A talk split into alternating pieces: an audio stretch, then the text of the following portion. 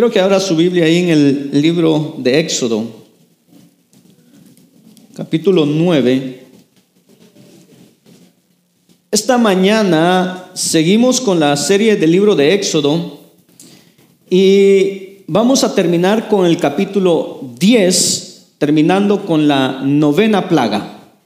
Y aquí vamos a parar esta serie por un momento, probablemente la retomaremos más tarde, tal vez en este año, en invierno, pero las próximas, la próxima serie que vamos a tratar va a ser sobre las disciplinas de la iglesia, sobre lo que debemos nosotros, hermano, como iglesia, em, practicar dentro de la iglesia, lo que es la Santa Cena, lo que es la adoración, lo que es el dar, y todo eso lo vamos a estar viendo. Entonces, este, Hoy día terminamos por un momento esta serie de Éxodo. Hemos visto 10 capítulos hasta ahorita y creo que Dios ha hablado a nuestras vidas por medio de este libro. Amén.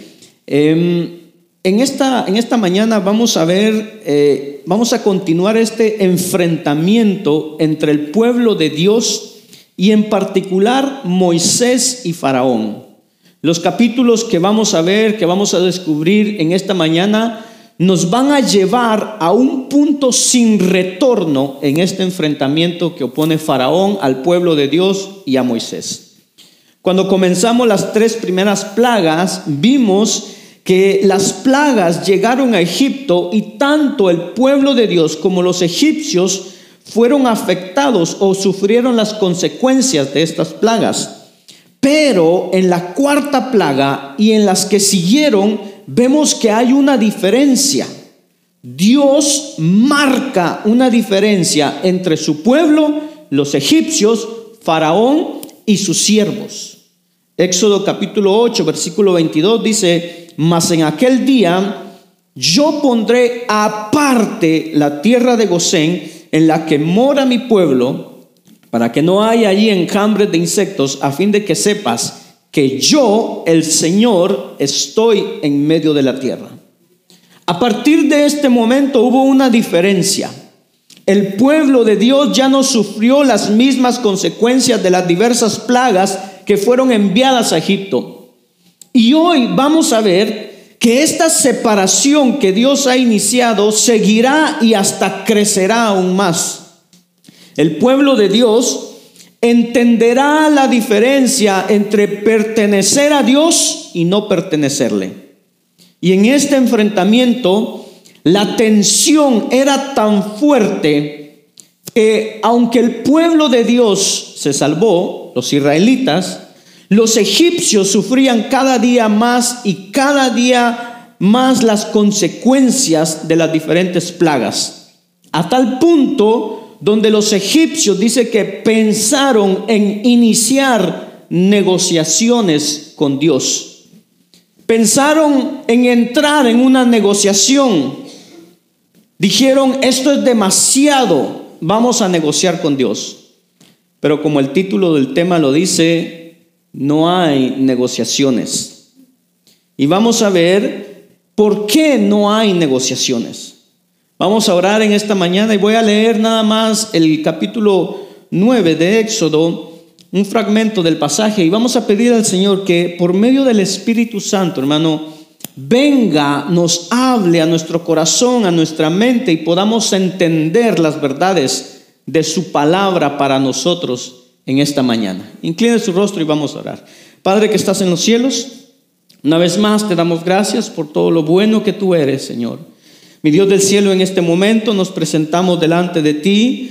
Queremos, Señor, que tú hables a nuestras vidas, a nuestros corazones, Señor. Padre, que tú, eh, por medio de tu palabra, Señor, puedas, Señor, redarguir nuestras vidas, redarguir nuestros corazones, Señor, confrontar nuestras vidas. Padre, pero que también pueda tu palabra, Señor, traer ese bálsamo que sana nuestras heridas, que sana nuestros corazones. Háblanos, Señor, en el nombre de Jesús. Queremos, Señor. Gracias, mi Dios del cielo. Amén y amén. Repita fuerte después de mí, ser de bendición en donde quiera que estemos. Es el propósito de Dios por el cual nacimos. Ustedes de bendición en donde quiera que estén. Éxodo capítulo 9, versículo 1 al 7 dice así la palabra de Dios. En nombre del Padre, del Hijo y del Espíritu Santo. Dice, entonces el Señor dijo a Moisés, ve a Faraón y dile, así dice el Señor, el Dios de los Hebreos, deja ir a mi pueblo para que me sirva. Porque si te niegas a dejarlos ir y los sigues deteniendo, he aquí la mano del Señor vendrá con gravísima pestilencia sobre tus ganados que están en el campo, sobre, tus, sobre los caballos, sobre los asnos, sobre los camellos, sobre las vacas y sobre las ovejas. Pero el Señor hará distinción una vez más entre los ganados de Israel y los ganados de Egipto, y nada perecerá de todo lo que pertenece a los hijos de Israel. Y el Señor fijó un plazo definido diciendo, mañana el Señor hará esto en la tierra. Y el Señor hizo esto al siguiente día y perecieron todos los ganados de Egipto, pero los ganados de los hijos de Israel, ni un solo animal murió. Y Faraón envió a ver, y he aquí, ni un solo animal de los ganados de Israel había perecido, pero el corazón de Faraón se endureció y no dejó ir al pueblo. Ahí donde usted está, le pido por favor, apague su celular, póngalo en vibración, por favor, para que no eh, vaya a molestar en medio de la predicación.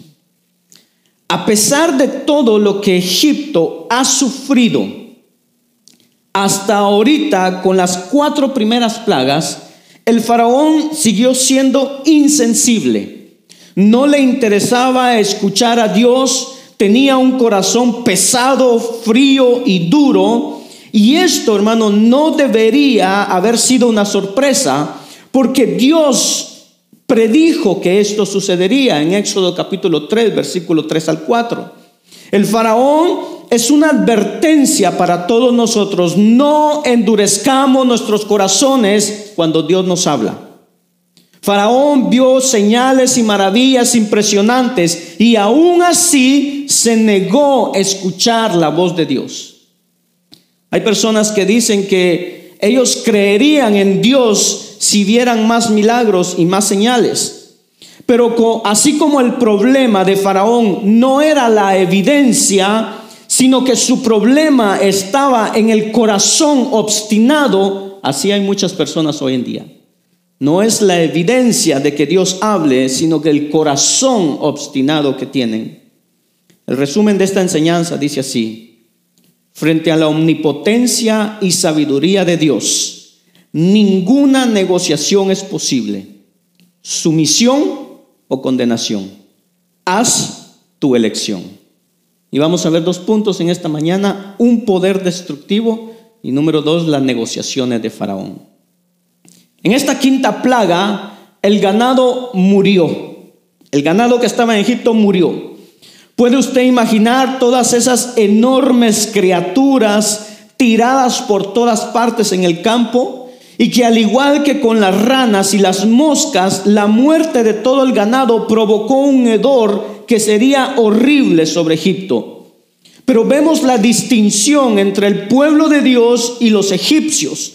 El verso 4 dice, y nada perecerá de todo lo que pertenece a los hijos de Israel. Los egipcios tenían todo tipo de vacas sagradas. Uno era Ator, que en sí era una diosa, y era la diosa de la alegría, de la maternidad y del amor. Esta diosa era representada como una vaca que amamantaba el alma de los muertos. Usted ve las imágenes ahí. Muchos adoraban a un toro, lo que dio lugar a la adoración del becerro de oro más adelante en Éxodo. El toro era considerado una figura de fertilidad en el, se dice que en el templo de Memphis había un lugar sagrado en el que había un toro vivo que se decía que era la encarnación del dios Apis. Otra diosa era la diosa Isis. Pero con esta quinta plaga, Dios demuestra una vez más su poder. Y esta vez la economía de Egipto es golpeada. Y Dios demuestra que no hay nada, oiga bien, no hay nada que Faraón, sus hechiceros y sus dioses puedan hacer para evitar esta plaga sin dejar ir a Israel. Lo único que Faraón pudo hacer fue verificar la distinción hecha entre el ganado de los israelitas y de los egipcios. no había duda, hermano, en cuanto a la palabra de Dios que fue entregada por medio de Moisés. Dios no solamente tiene el control sobre la tierra, sobre el territorio, sino que Dios tiene el control sobre lo que habita en el territorio. Y esta vez son los animales. El verso 7 dice, y Faraón envió a ver, y he aquí, ni un solo animal de los ganados de Israel había perecido. Pero el corazón de Faraón se endureció y no dejó ir al pueblo. A partir del verso 8 al 12 vemos la sexta plaga. Y esta plaga, al igual que la tercera que vimos, es una transformación que se hace. Verso 8 al 9 dice, entonces el Señor dijo a Moisés y a Aarón, tomad puñados de hollín y de un horno y que Moisés lo esparza al cielo en presencia de Faraón y se convertirá en polvo fino sobre toda la tierra de Egipto y producirá furúnculos que resultarán en úlceras en los hombres y en los animales por toda la tierra de Egipto. Dios demuestra su poder por medio de un milagro doble de doble transformación. Dice que el hollín se convertirá en polvo y el polvo producirá furúnculos o un sarpullido que produce úlceras. Y en este verso, en esta plaga, se termina el conflicto entre Moisés y los magos. Después de la tercera plaga, dice que los magos son incapaces de demostrar su poder o sus imitaciones y reconocen que dicen que es el dedo de Dios que está actuando. Y entonces vemos la derrota de los hechiceros. El verso 11 dice que no podían estar delante de Moisés a causa del sarpullido y esta es la última vez que se menciona a los hechiceros o a los magos. Tony Merida, en su comentario a Éxodo, dice esto. Esta plaga inició ante los magos que aparentemente realizaban milagros mediante este tipo de actos. Era costumbre que estos sacerdotes lanzaran estas cenizas al aire en señal de bendición aunque también podría haber sido una muestra de justicia, ya que el hollín podía proceder del horno de fabricación de los ladrillos. Ahora, a medida que las plagas continúan, vamos a ver un aumento en la intensidad de las plagas. En esta plaga, los egipcios también buscaron la curación en los falsos dioses Dioses que incluía a Amón rey, a Tod, a Imhotep y a Sehmet, que eran dioses que, de, que sanaban, supuestamente. Esta plaga fue un ataque a todos los dioses falsos en los que los egipcios confiaban para sanar. Hoy en día, hermano, tenemos la ciencia, tenemos, hermano, la medicina que ha avanzado mucho. Uno puede ver cómo pueden a veces tratar enfermedades muy complicadas, hacer trasplantes, pero sabe, todo eso no es Dios. Todo eso no es Dios. Y aquí se menciona por primera vez en el verso 12, mire qué tremendo esto. Y el Señor endureció el corazón de Faraón y no los escuchó tal como el Señor había dicho desde la primera manifestación del poder de Dios, se dice que el faraón endureció su corazón. Usted lo puede leer, Éxodo 7, 8 y 9. El faraón endureció su corazón. Pero en este verso 12 ya no es faraón. Aquí es el Señor que endureció el corazón de faraón. Oiga bien, faraón llega al punto de no retorno. El corazón de Faraón es endurecido para juicio como consecuencias justas de sus propias elecciones en las plagas anteriores. Escuche bien esto. Cada elección que tomamos es un privilegio y el precio del ser humano. Nuestro privilegio es ser seres responsables capaces de reconocer los valores morales, llamados a tomar decisiones responsables y tener la oportunidad y la obligación de vivir, oiga bien, a la luz de las consecuencias predecibles de nuestras acciones. El precio que debemos pagar es que cada elección, para bien o para mal, va moldeando nuestro carácter. Y si es a lo largo o a corto plazo, eso nos hace responsables frente al juez de toda la tierra. Cada elección que tomamos, cada decisión que tomamos, nos hace responsables frente al juez de toda la tierra. Debido a que Faraón repetidamente se había negado a escuchar las advertencias que había recibido de Dios, el Señor pronunció su juicio sobre este pecador endurecido. El destino del faraón ya estaba sellado. Oiga bien, cuando persistimos en desobedecer, llega el momento cuando el Señor, dice la Biblia, que envía un poder engañador para que creamos a las mentiras. Y creemos que estamos bien, pero nos estamos yendo al infierno. Billy Graham en uno de sus mensajes dice esto. Cuando endurecemos nuestro corazón, construimos un anillo alrededor. Y el Espíritu Santo tal vez nos hable otra vez, pero el corazón estará endurecido. Será como el corazón de Faraón que se vuelve más y más duro cada vez. Y cuando Dios nos hable, ya no podremos oírlo. ¿Cómo está nuestro corazón? ¿Estamos escuchando la voz de Dios? ¿Estamos escuchando la palabra de Dios? ¿O simplemente estamos ignorando todo lo que pueda decir?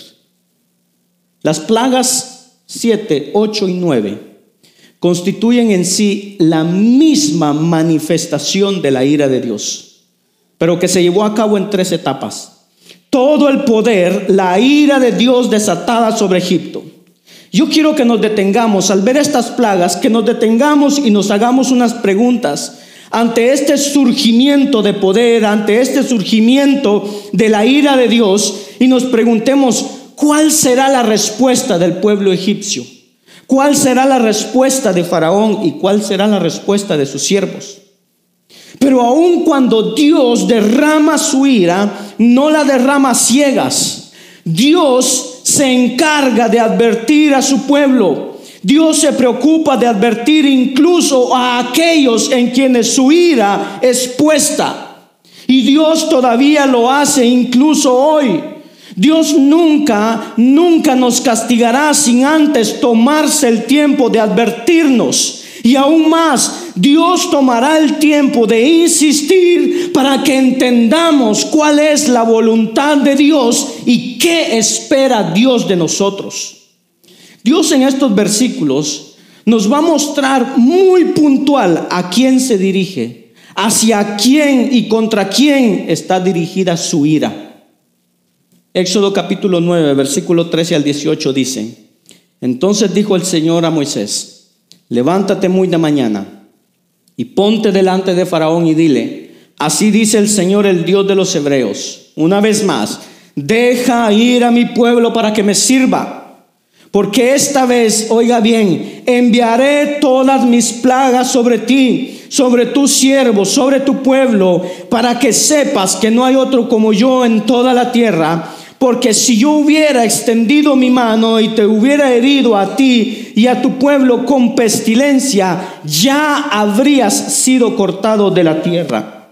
Pero en verdad, por esta razón te he permitido permanecer, para mostrarte mi poder y para proclamar mi nombre por toda la tierra. Y todavía te enalteces contra mi pueblo, no dejándolos ir. ¿Cuántos estamos en esta actitud? que Dios nos está hablando, Dios nos está hablando, Dios nos está hablando, pero nos enaltecemos y no queremos oír la voz de Dios. Versículo 18 dice, he aquí, mañana como a esta hora enviaré granizo muy pesado, tal como no ha habido en Egipto desde el día en que fue fundado hasta ahora. Dios identifica claramente quiénes son los objetivos de su ira. Dios no está librando una venganza contra todo el planeta, contra toda la tierra. Él deja claro que el objetivo de su ira es Faraón, sus siervos y el pueblo de Egipto. Dios está, esta vez, hermano, va a golpear el corazón de Egipto, de Faraón y de sus siervos. Y lo que fue verdad tanto para Faraón, lamentablemente sigue siendo verdad el día de hoy. Dios nos advierte y no queremos escuchar. Dios siempre cuidará de advertirnos y antes de actuar, enviará advertencias, lo hará a través de sus siervos, lo va a hacer a través de su palabra, lo va a hacer por los medios que Él crea conveniente, pero Él lo hará. Y vemos que Dios hace esto en particular con su pueblo por una razón, porque Él ha renovado nuestro entendimiento, dice la Biblia, que ahora somos sus hijos. Oiga, para que podamos discernir lo que es bueno y lo que no lo es.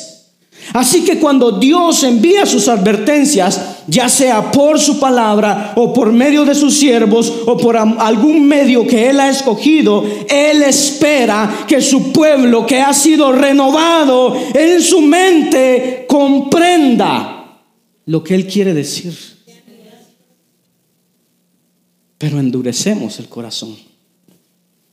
Segunda de Pedro 3.1 dice, amados, esta es ya la segunda carta que os escribo, en las cuales, como recordatorio, oiga, despierto en vosotros vuestro sincero entendimiento. Dios siempre lo hace así. Nunca golpea, nunca se enfurece sin antes advertir a su pueblo, para que su pueblo pueda tomar la decisión correcta pero la misericordia de Dios se manifiesta incluso en su ira.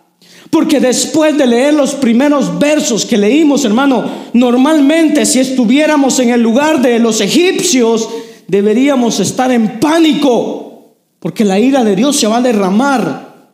Porque la advertencia de Dios es muy clara. Pero Dios siempre tiene una sorpresa.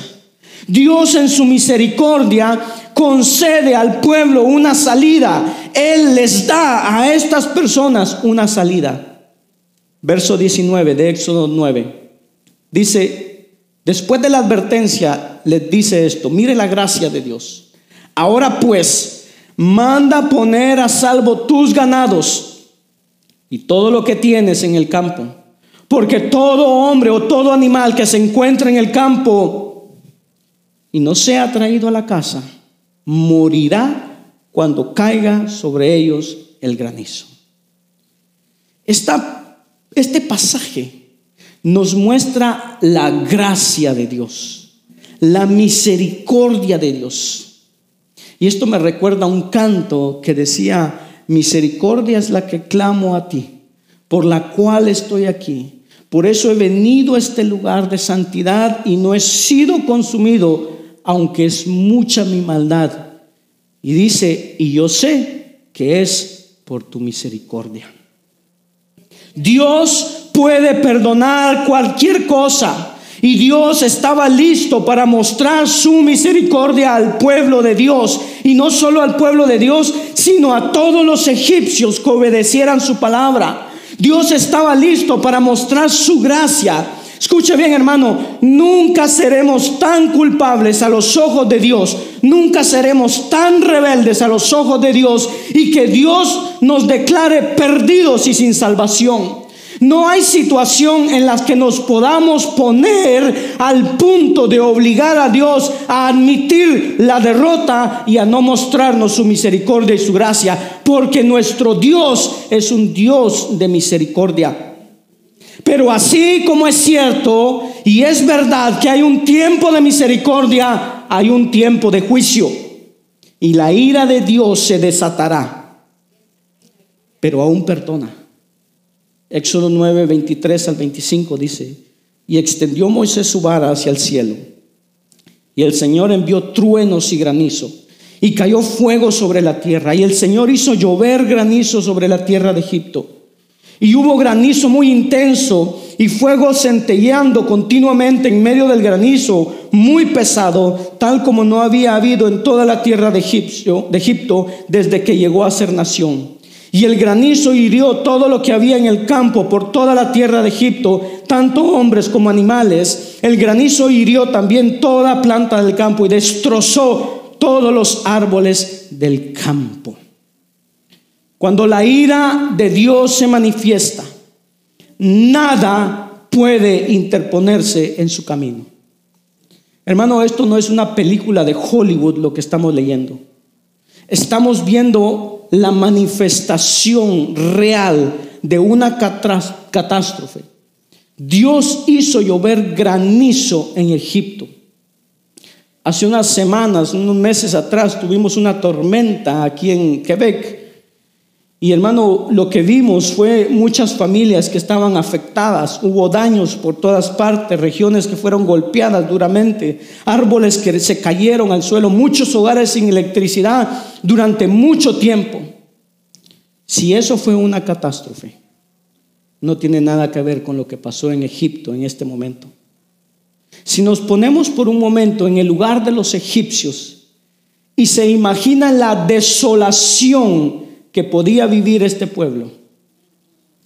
Hoy tal vez hablaríamos de un fenómeno meteorológico, pero esto no fue un fenómeno, sino que era Dios actuando de manera sobrenatural sobre Egipto. Seguramente algunos no creerán, e incluso, hermano, uno de los sabios que vemos en la palabra de Dios, Job, que un día pensó que lo sabía todo, fue expuesto a esta, a esta verdad. Job capítulo 38, versículo 22 y 23, es Dios que habla. Job cree entenderlo todo y puede explicarlo todo. Entonces Dios le hace la pregunta y le dice, ¿has entrado en los depósitos de la nieve? ¿O has visto los depósitos del granizo? que he reservado para el tiempo de angustia, para el día de guerra y de batalla? Nuestro Dios es el Señor del tiempo y del espacio. Nuestro Dios tiene control absoluto sobre todos los elementos naturales porque Él es el autor de ellos. Este es nuestro Dios y actúa según su buena voluntad y cuando le parece bien. Pero eso solo es el comienzo de lo que viene. Después de esta catástrofe, uno habría pensado que el faraón había aprendido la lección, pero no fue así. Verso 34 y 35 dice, pero cuando Faraón vio que la lluvia, el granizo y los truenos habían cesado, pecó otra vez y endureció su corazón, tanto él como sus siervos. Y se endureció el corazón de Faraón y no dejó ir a los hijos de Israel, tal como el Señor había dicho por medio de Moisés. Así que Dios envía la octava plaga. Todo lo que se había salvado del granizo será completamente arrasado, destruido. Egipto experimentará una destrucción sin precedentes. Éxodo capítulo 10, versículo 1 al 6 dice, entonces el Señor dijo a Moisés, preséntate a Faraón, porque yo he endurecido su corazón. Una vez más, Dios endurece el corazón y el corazón de sus siervos para mostrar estas señales mías en medio de ellos y para que cuentes a tu hijo y a tu nieto cómo me he burlado de los egipcios y cómo he mostrado mis señales entre ellos y para que sepas que yo soy el Señor. Moisés y Aarón fueron a, a, Faraón y le dijeron, así dice el Señor, el Dios de los hebreos, ¿hasta cuándo rehusarás humillarte delante de mí? Deja ir a mi pueblo para que me sirva. ¿Cuántas veces nos ha hecho Dios esta pregunta a nosotros? ¿Hasta cuándo rehusarás humillarte delante de mí? Verso 4. Porque si te niegas a dejar ir a mi pueblo, he aquí mañana traeré langostas a tu territorio y cubrirán la superficie de la tierra, de modo que nadie podrá verla también eh, comerán el resto de lo que ha escapado, lo que os ha quedado del granizo, y comerán todo árbol que os crece en el campo, y llenarán tus casas, las casas de tus siervos y las casas de todos los egipcios, algo que ni tus padres ni tus abuelos han visto, desde el día que vinieron al mundo hasta hoy. Y Moisés se volvió y salió de la presencia de Faraón. Escuche bien, nuestro Dios se burla de sus enemigos. Y esto, aunque tal vez nos haga sentir incómodos, debería provocar en nosotros reverencia y temor delante de nuestro Dios. Ahora la gran pregunta que muchos nos hacemos es, ¿por qué Dios endurece el corazón de Faraón? Vemos que Faraón es malo y que no quiere dejar ir a Israel. Está en contra de la voluntad de Dios, pero nos parece chocante que Dios endurezca el corazón de Faraón. ¿Qué esperanza tiene Faraón si Dios endurece su corazón? Bueno, el verso 1 del capítulo 10 y el verso 2 nos muestra tres motivos por qué Dios endurece el corazón de Faraón. Número 1, verso 1 dice, para mostrar estas señales mías en medio de ellos. Número 2, verso 2, y para que cuentes a tu hijo y a tu nieto cómo me he burlado de los egipcios y cómo he mostrado mis señales entre ellos. Y número 3, verso 2, y para que sepas que yo soy el Señor. Tenemos tres propósitos pero el segundo es tal vez lo más interesante y novedoso. El primer propósito es obvio. Dios lo ha dicho desde el principio. Quiere mostrar su mano poderosa. El tercer propósito lo podemos entender. Quiere mostrar que Él es el Señor sobre todas las cosas. Quiere glorificar su nombre. Pero el segundo es nuevo. Dios quiere que las siguientes generaciones sepan que Él se burla de sus enemigos, que sepan cómo Dios trató a los egipcios y que esto también tiene que ver con glorificar el nombre de Dios y demostrar que Él es el Señor de la tierra, que Él es glorificado al burlarse de sus enemigos. Ahora, tenemos que entender la palabra burla. Porque ninguno de nosotros, oiga bien, ninguno de nosotros se imagina a Dios en toda su bondad, en toda su misericordia, burlándose de otros. En la Reina Valera, la Biblia que usted tiene, no va a encontrar la palabra burla. La va a encontrar en la Septuaginta. Esa se utiliza, que es la palabra paiso en griego. Y pai es donde, de donde salen las palabras pedagogía o pediatría. El término significa literalmente juego de niños. Lo que está diciendo es, cuéntale a tus hijos y a tus nietos cómo jugué con los egipcios. Pero mire, mire cómo lo dice la versión NTV, nueva traducción viviente. Dice, también lo hice para que ustedes pudieran contarle a sus hijos y a sus nietos acerca de cómo puse en ridículo a los egipcios. Miren lo que dice la NBI. Lo, lo hice para que puedas contarle a tus hijos y a tus nietos la dureza con que traté a los egipcios. Y esta palabra dureza nos ayuda a entender un poco más. Esto no es una burla cruel. Está hablando de la severidad de Dios. Está hablando de la dureza con la que Dios trata a sus enemigos. Dios trata de manera severa a sus enemigos. Dios deja en ridículo a sus enemigos. Dios se burla de sus enemigos. No es que Dios sea cruel, sino que trata con sus enemigos de manera de una manera severa como un juez que es justo. No es un Dios que le tiembla la mano para tratar con firmeza a, sus, a sus enemigos. En términos más fáciles, Nadie puede pensar que puede comprar o sobornar a Dios. No podemos pensar, hermano, oiga bien, no podemos pensar, Dios es bueno y como es bueno, pues no me va a castigar si yo peco, si yo voy a la fiesta, si me tomo una cervecita, porque Dios es bueno, Dios es bondadoso y la gracia de Dios es grande y su castigo no va a caer porque no es tan terrible. No, no, no, no. No te equivoques, chulito. Dios es amor, pero también es fuego consumidor, dice Hebreos. De hecho, después de que los, los israelitas salen de Egipto, en el libro de números dice que la queja de los israelitas era tanta que se encendió la ira de Dios, oiga bien, y el fuego del Señor ardió ¿En dónde? Entre el pueblo de Israel. Y consumió un extremo de su, campa, de su campamento. ¿Quiere, ¿Quiere siguiendo burlarse de Dios? ¿Quiere continuar su vida burlándose de Dios? Siga. Pero llegará un momento donde viene el juicio. Y esto es lo que sucede con las siguientes plagas. Una burla de Dios. Faraón está, eh, está quedando en ridículo. Son los dioses de Egipto los que están siendo burlados. Y en esta plaga de langostas, en el verso 5, dice, y cubrirán la superficie de la tierra, de modo que nadie podrá verla. También comerán el resto de lo que ha escapado, lo que os ha quedado del granizo, y comerán todo árbol que os crece en el campo.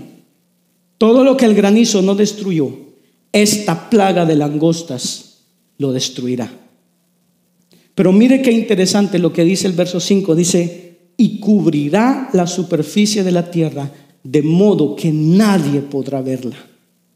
El verso 14 dice, y subieron las langostas sobre la tierra de Egipto y se sentaron en todo el territorio de Egipto. Y el verso 15 dice, porque cubrieron la faz de toda la tierra y la tierra se oscureció.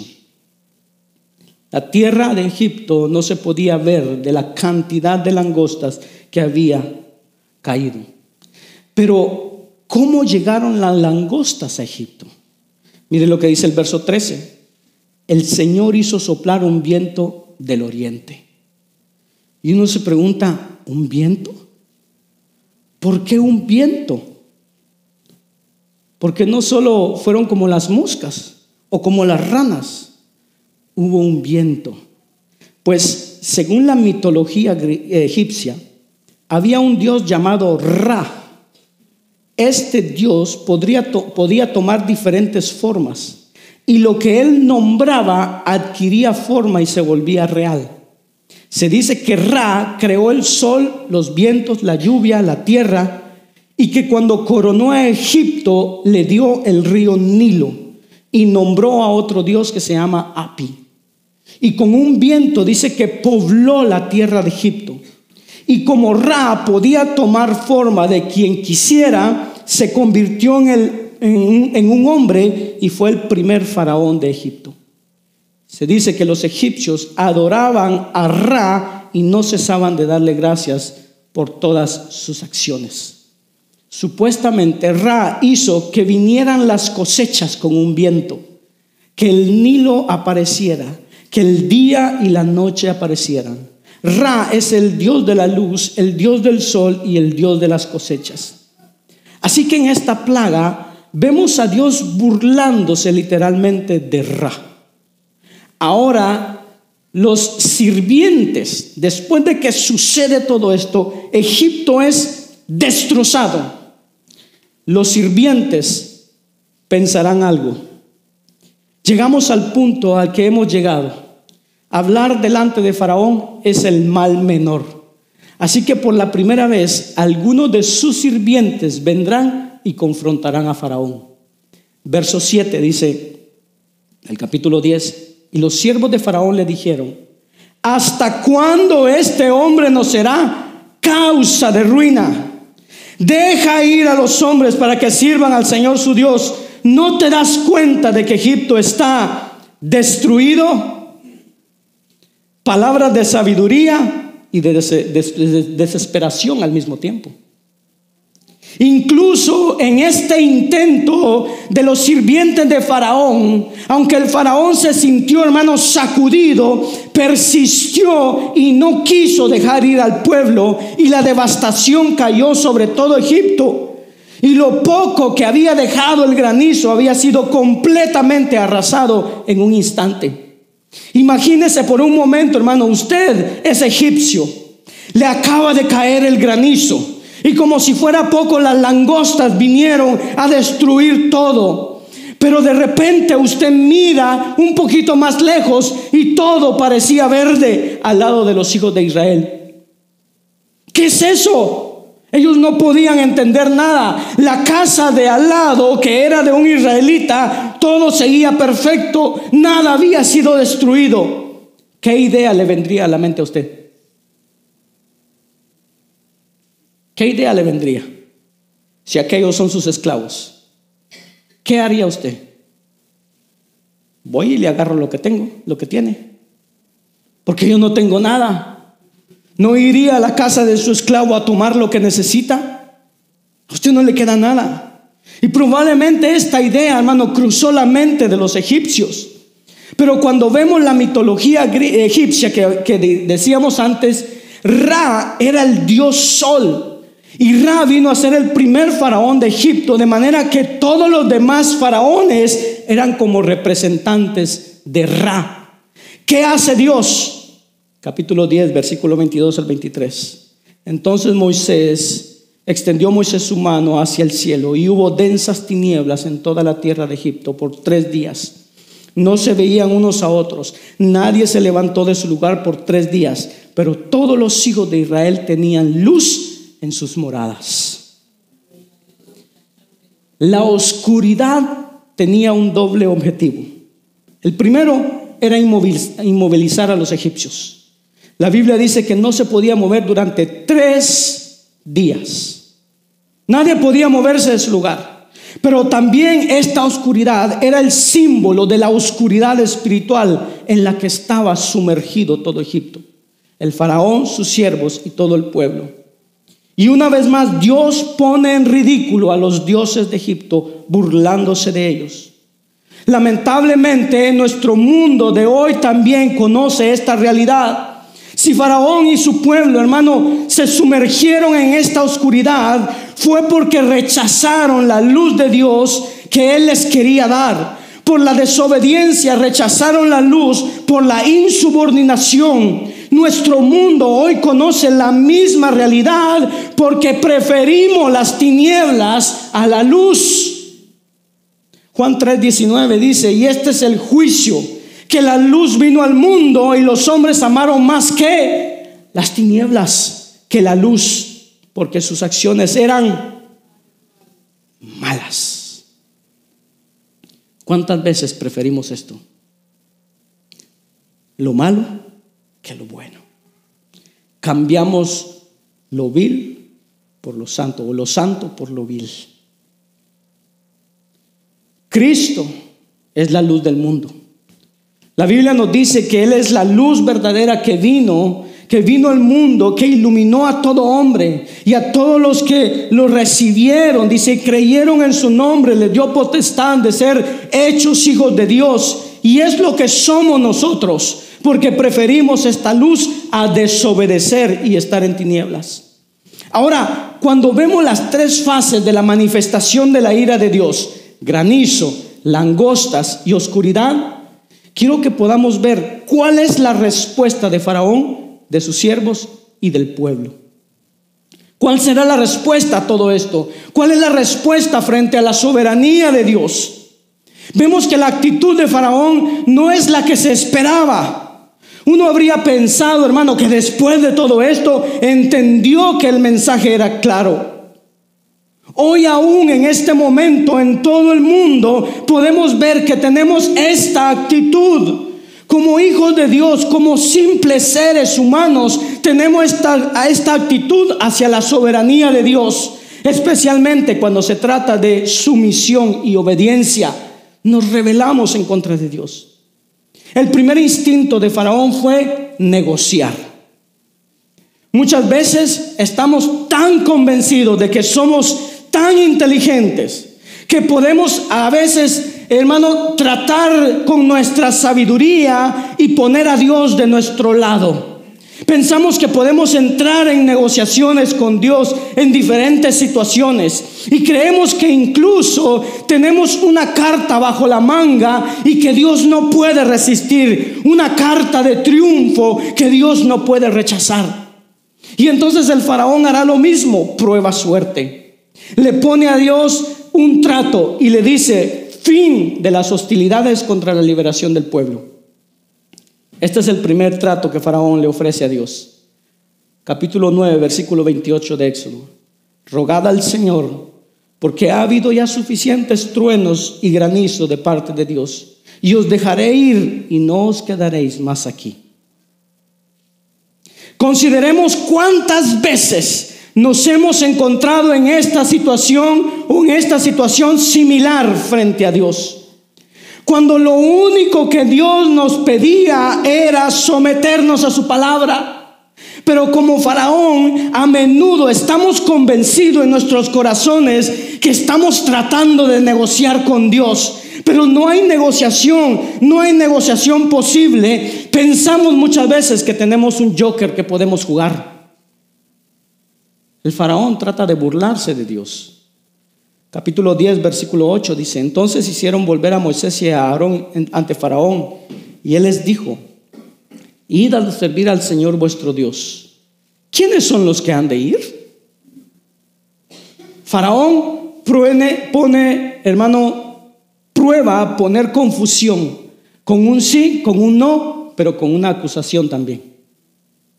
Faraón le pregunta a Moisés, ¿quiénes son los que han de ir?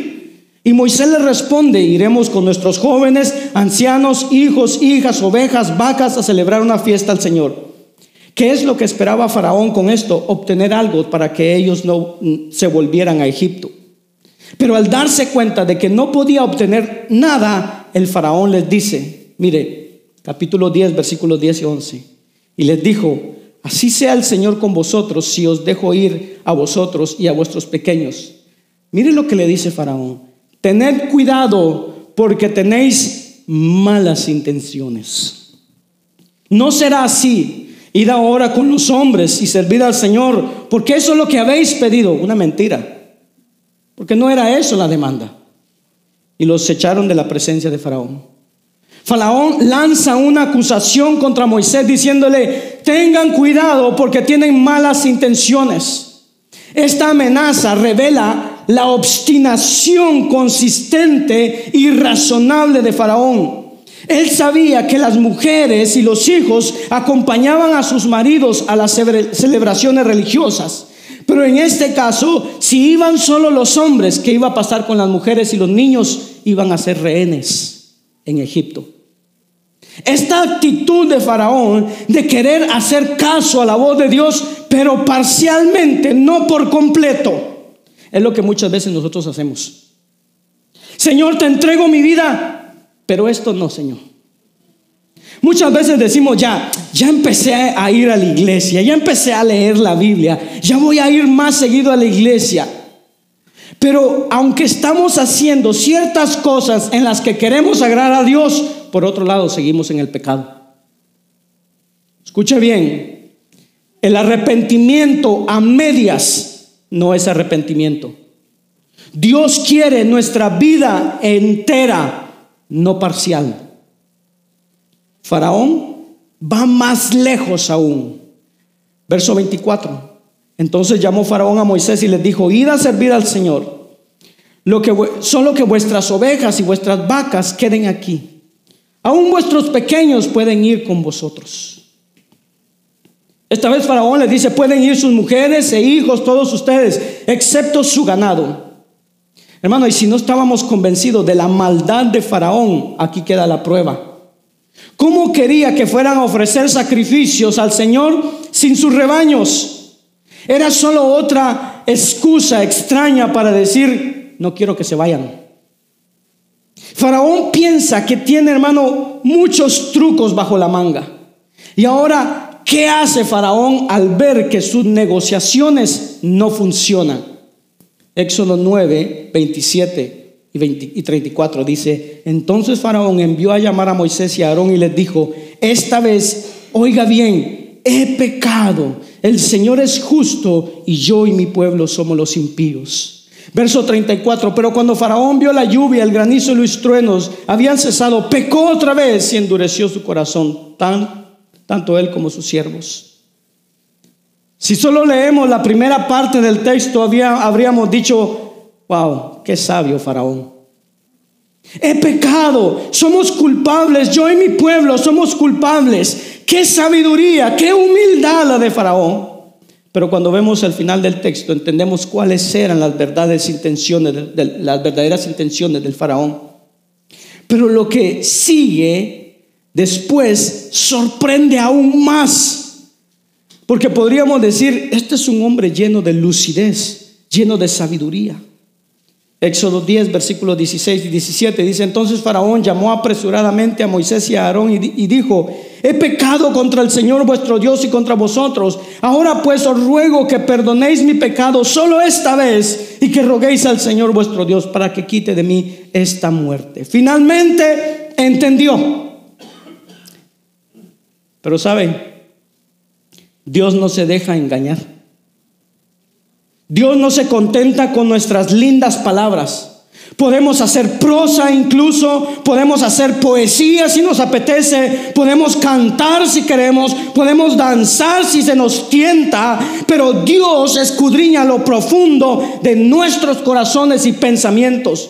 Dios escudriña nuestros corazones. No son nuestras palabras las que importan a los ojos de Dios. Dios ve nuestro corazón. Dios sabe mejor que a veces solo lo honramos del labio, pero que nuestro corazón está lejísimos de Él. Gálatas 6, 7, 8 dice, no os engañéis. De Dios nadie se burla, pues todo lo que el hombre siembra, eso también segará. Porque el que siembra para su propia carne, de la carne segará corrupción, pero el que siembra para el espíritu, del espíritu segará vida eterna. Dios no quiere un corazón que solo lo reconozca de labios para afuera. Dios quiere un corazón completo, un corazón total. Y esta vez de nuevo Faraón, hermano, lo va a entender a costa suya. Faraón pensó que tenía varias opciones. Probó una, probó la otra, pero en realidad no tenía muchas opciones. Solo tenía una opción, sumisión o autocondenación. Era la única elección que tenía Faraón. Algunos siervos de Faraón entendieron la lección desde el principio. Algunos aprovecharon la oportunidad que Dios les ofreció para hacer una elección. Mire lo que dice del verso 20 del capítulo 9. El que de entre los siervos de Faraón tuvo temor de la palabra del Señor hizo poner a salvo a sus siervos y a sus ganados en sus casas. Algunos siervos, hermano, no siervos de Jehová, siervos de Faraón que temieron la palabra de Dios, obedecieron los mandamientos que dio Moisés y por eso esta plaga no les tocó a algunos egipcios porque habían obedecido. Incluso en el corazón de la tormenta de Egipto, Dios tenía un plan. Estaba listo para salvar a los egipcios contra, hermano, contra quienes su ira se había vuelto un Dios de misericordia, pero el faraón elige un camino diferente, desobediencia y autocondenación. Termino con esto. Éxodo capítulo 10, versículo 28 y 29.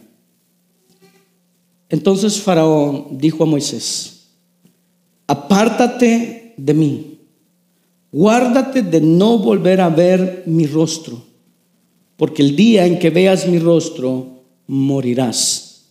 Y Moisés respondió, bien has dicho, no volveré a ver tu rostro. Esta autocondena del faraón hace eco a un pasaje que probablemente conocemos muy bien en Romanos. Cuando decidimos desobedecer a Dios, hacer lo nuestro, es que yo esto es lo que quiero hacer. Lo que sucede muchas veces es que nos oponemos obstinadamente a la soberanía de Dios. Y lo peor es que pensamos que hay una alternativa. Pensamos que no, hermano, que no podemos obedecer a Dios y encontrar una alternativa creíble.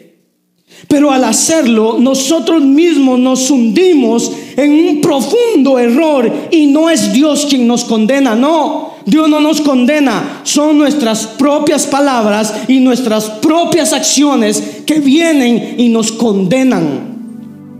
Y Pablo lo va a decir con palabras muy claras. Romanos capítulo 1, versículo 1 versículo 18 al 25. La versión NTV dice así: pero Dios demuestra su ira desde el cielo contra todos los que son pecadores y perversos, que detienen la verdad de su verdad con su perversión. Ellos conocen la verdad acerca de Dios porque él se la ha hecho saber, se la ha hecho evidente. Todos todos sabemos lo que es bueno, lo que es malo. Todos sabemos la verdad, porque dice que Dios nos las ha hecho evidente. Pues desde la creación del mundo, todos han visto los cielos y la tierra. Por medio de todo lo que Dios hizo, ellos pueden ver a una simple vista las cualidades invisibles de Dios, su eterno poder, su naturaleza divina. Así que no tienen ninguna excusa para no conocer a Dios. Es cierto, ellos conocieron a Dios, pero no quisieron adorarlo como a Dios ni darle gracias. En cambio, comenzaron a inventar ideas necias sobre Dios. Oh, Dios me perdona, siempre me va a perdonar. Yo puedo hacer lo que yo quiera, que Dios me va a perdonar. Ideas necias sobre Dios. Como resultado, la mente les quedó en oscuridad y confusión. La mente les quedó en oscuridad y confusión. Afirmaban ser sabios, pero se convirtieron en completos necios. Y en lugar de adorar al Dios inmortal y glorioso, rindieron culto a ídolos que ellos mismos se hicieron con forma de simples mortales, de aves, de animales, de cuatro patas y de reptiles. Entonces Dios que dice, los abandonó para que hicieran todas las cosas vergonzosas que deseaban en su corazón. Como resultado usaron sus propios cuerpos para hacer cosas viles y desagradables entre sí. Cambiaron la verdad acerca de Dios por una mentira. Y así rindieron culto y sirvieron a las cosas que Dios creó, pero no al Creador mismo, a quien es digno de, de eterna alabanza. Amén. El resumen de esta enseñanza dice, frente a la omnipotencia y sabiduría de Dios, no es posible ninguna negociación. No podemos negociar con Dios, no podemos burlarnos de Dios. Sumisión o la autocondenación. La elección es tuya. Es sumisión o condenación. Depende de ti elegir. Pero voy a dejar que la palabra de Dios lo exprese mejor de lo que yo lo pueda hacer. Deuteronomio capítulo 30, versículo 19 dice así. Al cielo y la tierra pongo hoy como testigos contra vosotros de que he puesto ante ti la vida y la muerte, la bendición y la maldición. ¿Qué le dice? Escoge pues la vida para que vivas tú y tu descendencia. Varios hombres de Dios y varias mujeres de Dios han experimentado esta elección y han hecho la elección de la vida en lugar de la muerte, la bendición en lugar de la maldición. Y yo animo al pueblo de Dios a hacer esta misma elección, la vida y la bendición. Josué capítulo 24, versículo 15 dice, y si no os parece bien servir al Señor, una elección que debemos de tomar Escoged hoy a quién, a quién habéis de servir. Si a los dioses que sirvieron vuestros padres, que estaban al otro lado del río, o a los dioses de los amorreos en en cuya tierra habitáis. Pero yo y mi casa serviremos al Señor. No sé cuál es su elección en esta mañana, en esta tarde. No sé cuál vaya a ser su elección. Pero tengamos en cuenta que estos dos últimos pasajes que acabo de leer son en alguna parte las últimas recomendaciones de Moisés y de Josué para el pueblo de Dios. Es un poco como las palabras de su testamento final que nos ha llegado a nosotros. Hermano, contra el poder y la soberanía de Dios no hay negociación posible. Es sumisión o autocondenación. Y tienes una opción en esta mañana. Que el Señor nos ayude a hacer esta elección. Que Dios nos ayude a que podamos, ante la soberanía y el poder de Dios, rendir nuestras vidas en obediencia. Que Dios nos ayude cada día para que podamos siempre escuchar la voz de Dios y no se endurezcan nuestros corazones. Y que nos esforcemos en el poder de su gracia para entender las advertencias de Dios a nuestras vidas. Ante el poder, la soberanía y la grandeza de Dios, no podemos negociar. No intentemos agarrar a Dios y meterlos en la bolsa, porque no podemos. O sumisión o autocondenación. Incline su rostro de donde estábamos.